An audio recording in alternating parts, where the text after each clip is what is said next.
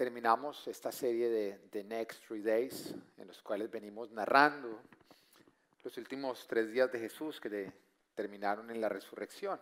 Venimos hablando acerca de la muerte, de la tumba, y que terminaron en la más grande de las victorias, justamente nuestra celebración, su resurrección.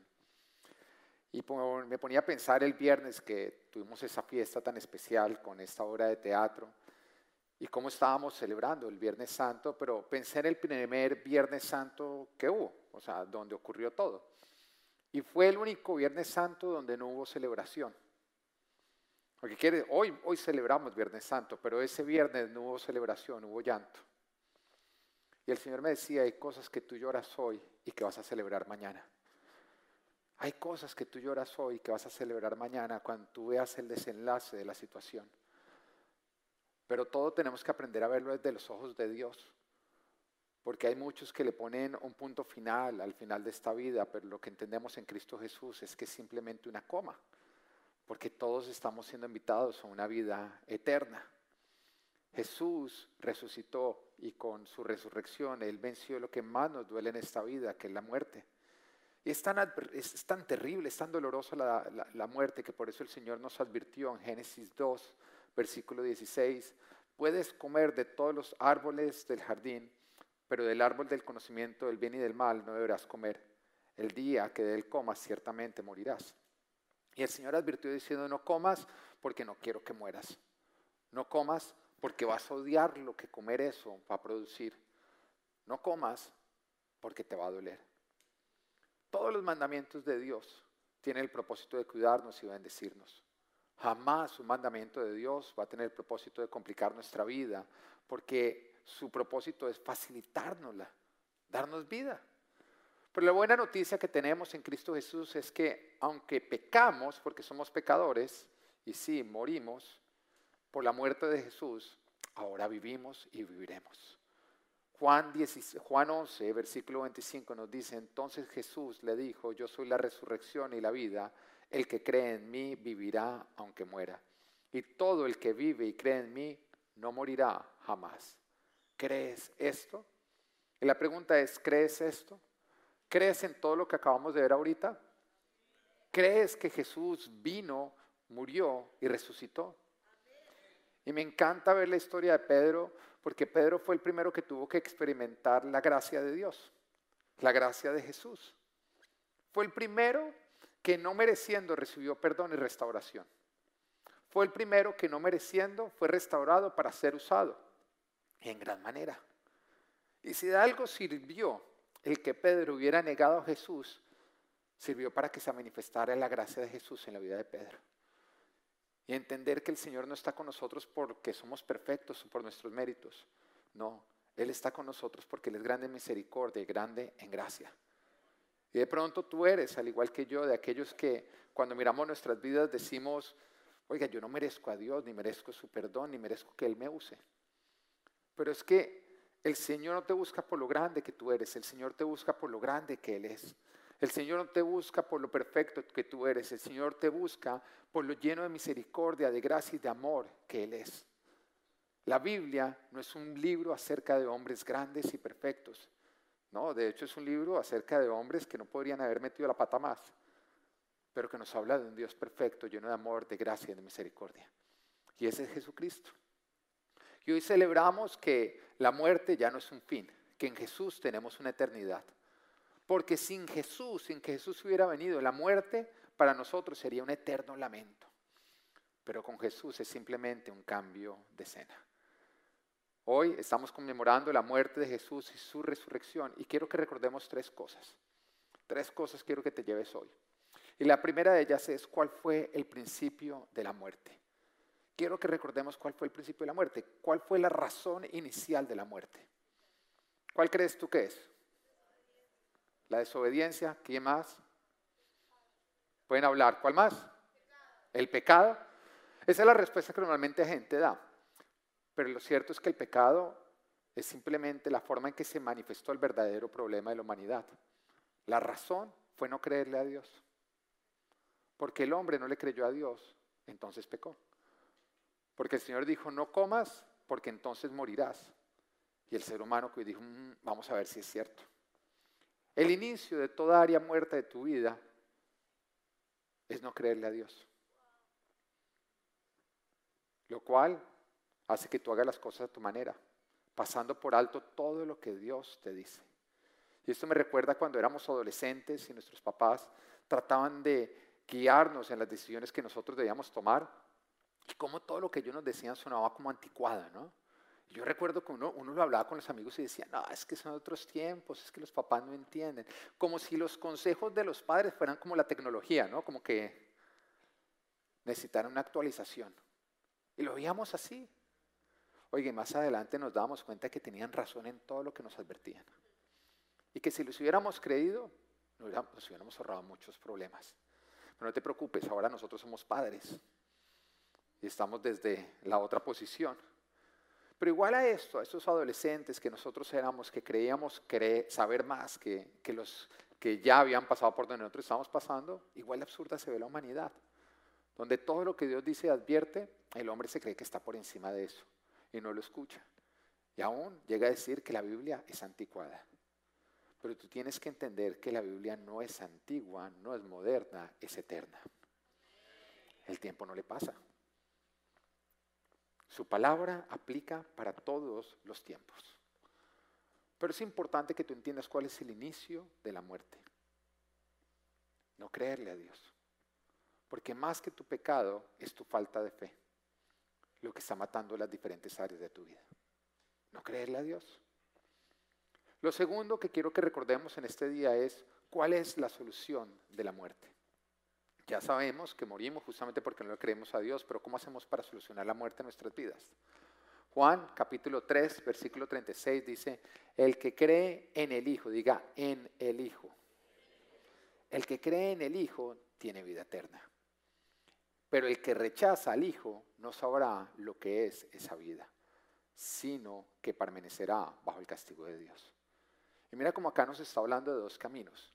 Nos está hablando a aquellos que tendremos vida eterna porque creemos en el Hijo, en el Hijo. Pero por otro lado se nos está hablando del fin de aquellos que deciden no creer en el Hijo. Y nos dice que van a permanecer bajo el castigo de Dios. Pero mire, permanecer, ¿eso qué quiere decir? Quiere decir que cuando una persona rechaza a Jesucristo, no es como que Dios de castigo lo pone bajo castigo divino. Todos nosotros estamos bajo el castigo divino a causa del pecado, de que somos pecadores. Pero cuando creemos en Jesús, nosotros salimos del castigo divino para estar bajo la gracia de Dios. Pero dice que debemos creer en el Hijo. Y muchos que podrían decir, no, yo sí creo en Jesús, entonces yo por eso voy a tener vida eterna, porque yo creo en Jesús, eh, yo creo que Él es el Hijo de Dios, sí, pero la pregunta es, ¿realmente le crees?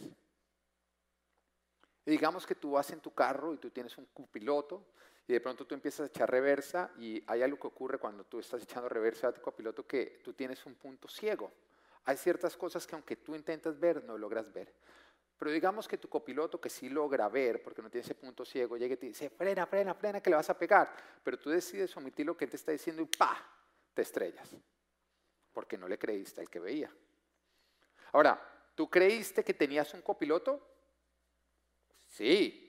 ¿Le creíste al copiloto que tenías? No. Y lo igual ocurre con Jesús. Una cosa es creer que Jesús es el Hijo de Dios y otra muy diferente, creer en Jesús, el Hijo de Dios. Son dos cosas completamente diferentes. Y Santiago capítulo 2, versículo 18 nos dice, ¿y tú crees que hay un solo Dios? Magnífico. También los demonios lo creen y tiemblan. Creer que Jesús es el Hijo de Dios no te hace diferente a un demonio. Es la forma en la que tú decides vivir lo que te diferencia a los demonios. Y lo que hace evidente si tú has creído en el Hijo de Dios o si simplemente has creído que Jesús es el Hijo de Dios. El inicio de la vida eterna es creer en el Hijo de Dios. Y eso se debe evidenciar en que tú ves creyéndole, porque tú le obedeces lo que Él dice, porque tú ves conforme a su palabra, lo cual da como resultado que toda área muerta de tu vida recobre vida. y que el día en que tú mueras puedas volver a la vida. ¿A qué vida? Que es el punto número tres. La nueva vida que nosotros tenemos en Jesús. Ahora quiero contarles una historia de la cual no me siento muy orgulloso, pero creo que va a dar el punto justamente que Dios quiere explicar. Hace varios años atrás, más o menos 16, estaba yo recién casado con mi hermosa esposa, cuando de pronto a mí me dio como una pequeña pataleta. La verdad no entiendo muy bien, creo que era una manera de intentar llamar la atención. Me puse necio y tomé la peor decisión de mi vida. Tomé la decisión de alejarme de Dios. Y de hecho se lo anuncié a mi esposa. Le dije, ¿sabes qué? Ya no quiero hablar más con Dios, no voy a leer más su palabra, no lo voy a tener más en cuenta, voy a vivir sin Dios. Y entonces cuando me levantaba, no hacía mi devocional, no oraba, no leía la Biblia. Y cuando iba a comer, ni siquiera, ni siquiera bendecía mis alimentos. Recuerdo que cuando de pronto iba, digamos, en el carro para el trabajo, por costumbre, que sin darme cuenta empezaba a hablar con él, al darme cuenta que estaba orando, cogí y le decía, perdón, yo no te estoy hablando a ti, y en ese momento empezaba a pensar en otra cosa diferente. Bueno, te digo, no sé por qué entré en esa necedad, pero lastimosamente lo hice. De pronto queriendo llamar la atención de Dios o buscar que Él se manifestara de alguna manera milagrosa. Mi esposa fue sabia, fue sabia en ese momento, ella en vez de entrar a discutir con un necio, porque es imposible cuando una persona quiere insistir en su necedad, lógicamente no va a entender al sabio, sino lo va a resistir, ella decidió simplemente guardar distancia y orar. Y de pronto pasó un día y yo lejos de Dios. Pasó otro día y yo lejos de Dios. Y lo más curioso es que de pronto empezaron a manifestarse en mi vida tentaciones que ya yo no había vuelto a sentir inclinación hacia vicios que yo ya había dejado, hacia malos hábitos. Y la carne se me empezó a levantar de tal manera, yo simplemente empecé a sentir como poco a poco me iba convirtiendo como en una clase de demonio. Al tercer día ya no era yo.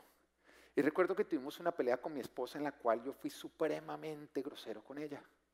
La traté mal. Y mi esposa al verme se, atacó a, a, llorar y me dijo, ¿sabes qué? yo no quiero estar contigo más. Y cogió, se dio media vuelta y se fue de la casa. Y cuando se fue de la casa, en ese mismo instante, yo tuve que caer de rodillas y buscar nuevamente a mi Dios y entender que la nueva vida es estar pegado a Dios. Que no hay nueva vida cuando nos alejamos de Él que la nueva vida que Dios nos ha ofrecido es mantenernos en Él, vivir con Él, obrar con Él, preguntarle a Él, estar dependiendo completamente de Él. Y que toda decisión que nosotros tomamos de apartarnos de Él o de ignorarlo a Él es caminar hacia la muerte. Que lejos de Dios no tenemos vida, sino simplemente nos espera la muerte. Esta es la nueva vida que Dios quiere para ti. Y hoy, después de harto tiempo, vamos a volver a celebrar la Cena del Señor. Y cómo me alegra justamente que sea hoy, que es domingo de resurrección, no la vayan a abrir, ¿no? No la va, diga el de lado que no la vaya a abrir. Hay algunos que ya se la comieron, ¿no? Porque es que ya en cinco, uy, qué rico las once. No, espera.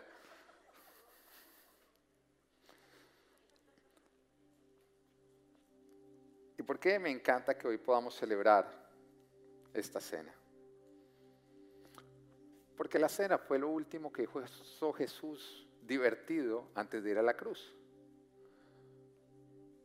Fue el momento en que Él volvió a reunirse con los suyos, pasó tiempo con ellos, en el que partió el pan, tomó el vino, le sirvieron su último café. No lo dice la palabra porque es obvio, hay cosas que son obvias a menos que Judas, el traidor, hubiera sido el encargado.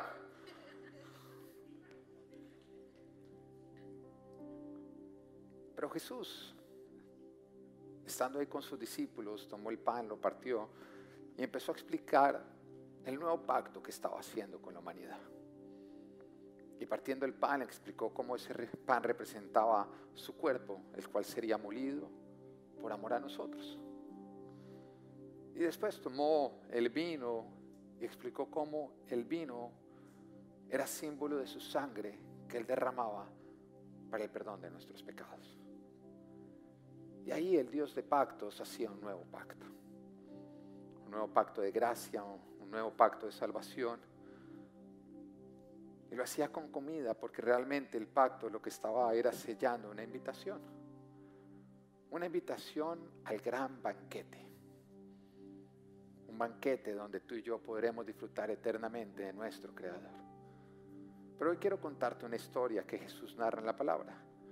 Es la historia de el hombre rico y Lázaro. Y nos cuenta que en un lugar había un hombre que era supremamente rico. Tan rico que todos los días ofrecía un gran banquete. Nos habla de este hombre como un hombre que tenía acceso a todos los lujos y los placeres de este mundo. Tenía tal vida que todas las personas lo miraban y decían, esa es la vida que yo quisiera tener. Y podía darse los gustos que él quisiera todos los días. Pero por otro lado, estaba otro hombre llamado Lázaro. Y este Lázaro era mendigo, no tenía con qué comer, no tenía quien lo amara porque vivía solo, pero además de eso tenía llagas por todo su cuerpo y los perros lo lamían. En otras palabras, la vida de Lázaro era la última vida que cualquier persona quisiera llegar a tener. Acá estamos viendo dos contrastes. Estamos viendo dos posiciones opuestas, dos clases de vidas completamente diferentes. La vida más anhelada y más envidiada por los hombres y la vida más despreciada por cualquier ser humano. Lo que todos quisieran vivir, lo que nadie quisiera vivir. Pero nos cuenta la historia que ambos murieron. Porque sí, ese es el fin del hombre. Hay un momento en que tú y yo tendremos que dejar esta vida y presentarnos ante el Creador. Y nos preparamos mucho para la vida. Vamos al colegio, a la universidad, tomamos especializaciones, cursos, porque queremos tener una mejor vida, pero poco nos preparamos para la vida eterna, ¿no? Y tanto hombre rico como Lázaro tuvieron que dejar este mundo. Y nos cuenta la historia que el hombre rico fue a parar al infierno. Mientras que Lázaro fue al cielo y estaba con Abraham. Y el hombre rico empezó a vivir todos los dolores y lamentos del infierno. Hambre, sed, desespero, angustia, tormento. Y de pronto a lo lejos vio a Lázaro viviendo una eternidad envidiable, anhelable, deseable. Y entonces este hombre rico cogió y llamó a Abraham y le dijo, Abraham, Abraham, te pido que le digas a Lázaro que moje siquiera sus dedos para que la ponga en mi boca para refrescarme un instante.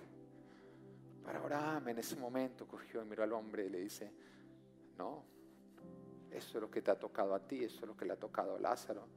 Además, entre nosotros y ustedes hay un gran abismo que nadie puede cruzar. Ese es tu fin. Este hombre rico, al darse cuenta que no había solución a su tormento, entonces empezó a implorarle a Abraham, te pido que si ya no hay solución para mí, entonces por lo menos mandes a Lázaro para que vaya y le advierta a mis hermanos para que ellos no vayan a terminar en este lugar. Que vayan y les adviertan que ni la mejor vida en la tierra vale pasar una eternidad en el infierno. Que dejen de vivir lo temporal como si fuera eterno y que más bien lo usen para asegurar su eternidad en el cielo. Pero entonces Abraham le dijo, no, no, Lázaro no puede ir. Pero no te preocupes, que ya tienen a Moisés y a los profetas. Allá tienen la palabra de Dios que les está advirtiendo constantemente para que no vayan a terminar en este lugar.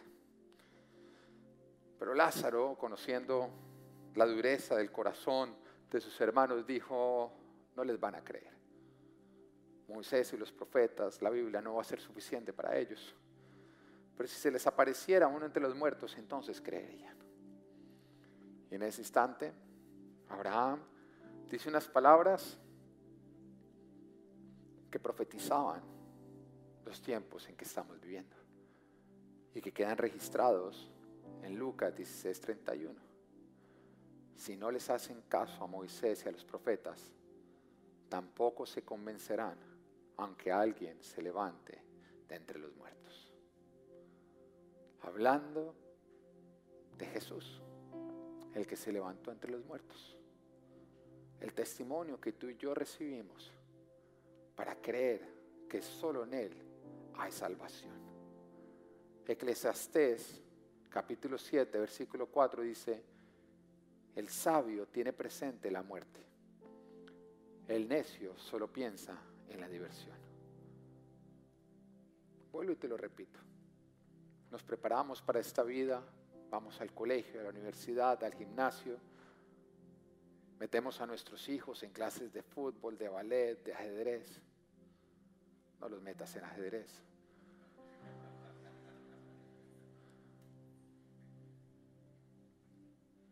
pero poco pensamos y nos preparamos para la muerte. Y olvidamos que el verdadero milagro que Jesús vino a darnos no es una vida libre de problemas ni de dolor, sino más bien una eternidad, una eternidad con Él.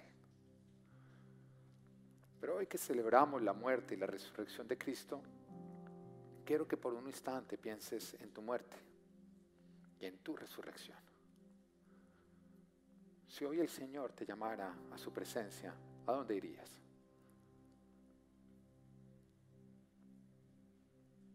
¿Irías como el hombre rico al infierno? ¿O como Lázaro a disfrutar eternamente de tu Padre Celestial? ¿Has estado pensando solamente en la diversión de esta vida y has descuidado tu eternidad? ¿A dónde crees que irías? De pronto hay algunos que dicen, no sé. Entonces deberías saber. Hay otros que dicen, bueno, yo creo que al cielo porque yo he sido bueno. Pero de hecho la Biblia dice que ninguno de nosotros es bueno, dice que todos somos malos. Ahora de pronto te parece que tú eres bueno cuando te comparas con otra persona. Pero la talla es Cristo. Y cuando nos comparamos con Cristo, entendemos que todos somos malos y somos pecadores. De pronto algunos dicen, bueno, pues yo espero que al cielo porque hoy vine a la iglesia. Pero la Biblia no dice que van al cielo los que vienen a la iglesia. De pronto tú dices, bueno, yo creo que al cielo porque mi mamá es súper, súper cristiana y ella ora por mí. Pero la Biblia no dice que la salvación se herede, sino que es algo personal que cada uno de nosotros tiene que solucionar con su Creador. Entonces, ¿qué dice la Biblia? La Biblia dice que para ir al cielo necesitas nacer de nuevo. Y nos está hablando de entregar el 100% de tu corazón a Jesús. Nos dice que tienes que ser una nueva persona. Y que una evidencia de que no vas para el cielo es que sigas siendo el mismo. Porque debe ser una nueva creación. Debe ser una creación que no nace de ser humano, sino que nace del Espíritu, naces de Dios. Y esto ocurre cuando tú vives de corazón el arrepentimiento. ¿Qué es arrepentimiento? Es reconocer ante Dios que vienes viviendo de una manera independiente a Él es pedirle perdón y tomar la decisión de que ahora en adelante vas a vivir con Él y para Él. De que no solamente vas a creer que Él es el Hijo de Dios, sino que vas a creer en el Hijo de Dios. Y que todo lo que Él hable, tú decidirás confiar. Es tomar la decisión de que no vas a pecar porque le crees. Que sus mandamientos no están para complicar tu vida, sino para multiplicarla. Es tomar la decisión de que no vas a ser más un tibio con un pie en el mundo y otro pie en Dios, sino que vas a sacar lo que tengas que sacar del mundo para entregarte completamente a Él. Porque eso es lo que Dios te está invitando a que hagas, a que vivas con Él y para Él. Ahora, si entendiendo esta verdad, tú reconoces que hasta este momento, que si tú murieras no sería el cielo donde irías, La buena noticia es que hoy, hoy puedes obtener tu etiqueta al cielo. Porque el Señor dice que aquel que lo confiesa delante de los hombres, Él lo confesará delante del Padre. Pero también advierte que el que lo niega delante de los hombres, Él lo negará delante del Padre. Así que acá tienes hombres y tienes la oportunidad de confesar a Jesús y entregarle el 100% de tu corazón. Y en un instante voy a pedir que aquellos que lo quieran hacer se pongan de pie. Pero te quiero advertir a ti que sabes que necesitas hacerlo, que lo que más se va a poner a que tú lo hagas es el que dirán, el que pensarán los demás. Pero es más importante tu eternidad que lo que otros puedan pensar. Ahora, si tú hiciste alguna vez este pacto, pero no has cumplido tu parte, ya es evidente que lo hiciste de palabras, sino de corazón, hoy el Señor te dice, ahora vamos a hacerlo bien. Y me vas a hacer tú todo. Y vas a decidir creerme y no solamente creer en mí. Si este eres tú, hoy es día de salvación y quiero invitarte a que te pongas de pie. Que Dios te bendiga, que Dios te bendiga, que Dios te bendiga, que Dios te bendiga, que Dios te bendiga, que Dios te bendiga, que Dios te bendiga, que Dios te bendiga, que Dios te bendiga, que Dios te bendiga, que Dios te bendiga, que Dios te bendiga, que Dios te bendiga, que Dios te bendiga, que Dios te bendiga, que Dios te bendiga, que Dios te bendiga, que Dios te bendiga, que Dios te bendiga, que Dios los bendiga, que Dios te bendiga. ¿Quién más? ¿Quién más hoy quiere aferrarse a esta promesa? ¿Quién más? Hoy al igual que Casio, quiere aferrarse a Jesús y tener la certeza que aún si muere, Él vivirá. ¿O se sienten los que se pararon? Aquellos que saben que es para ustedes, pónganse de pie. Ahora quiero invitar a aquellas personas que ya habían hecho este pacto, pero vienen viviendo apartados de Dios te has alejado de la iglesia, has dejado de congregarte y has cedido a cosas que no debiste haber cedido. Pero hoy quieres volverte a comprometer con Dios en que Él va a ser lo primero en tu vida. Ponte de pie si este eres tú.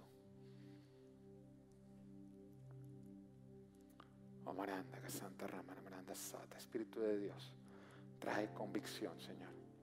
Trae convicción para perdón. ¿Hay alguien? Está renovando hoy tu pacto con Cristo venías apartado y hoy quieres volver a casa, que Dios te bendiga, que Dios te bendiga. ¿Quién más? Y ustedes que se pusieron de pie, voy a guiarlos con esta confesión, pero quiero animarlos que lo digan de una manera muy audible. En otras palabras, que el infierno lo escuche y que sepa que ustedes le pertenecen a Jesús. Amén. Tú vas a gritar en este momento, a partir de este instante, a quién le perteneces, para que todo, todo el mundo espiritual sepa que a ti no te pueden tocar porque tú le perteneces a Jesucristo. Amén. Entendiendo esto, dice, Señor Jesús, hoy me arrepiento de mis pecados, de vivir apartado de ti. Hoy te entrego mi corazón. Hoy te confieso como mi Señor. Hoy te doy gracias porque en ti encuentro perdón y vida eterna. Séllame como tu propiedad. Hazme tu hijo. Aunque no lo merezco, acepto tu gracia. Confieso, Jesús, que tú moriste, que tú resucitaste. Y he aquí que espero que tú vuelvas. En el nombre de Jesús. Amén, amén y amén. Regresará.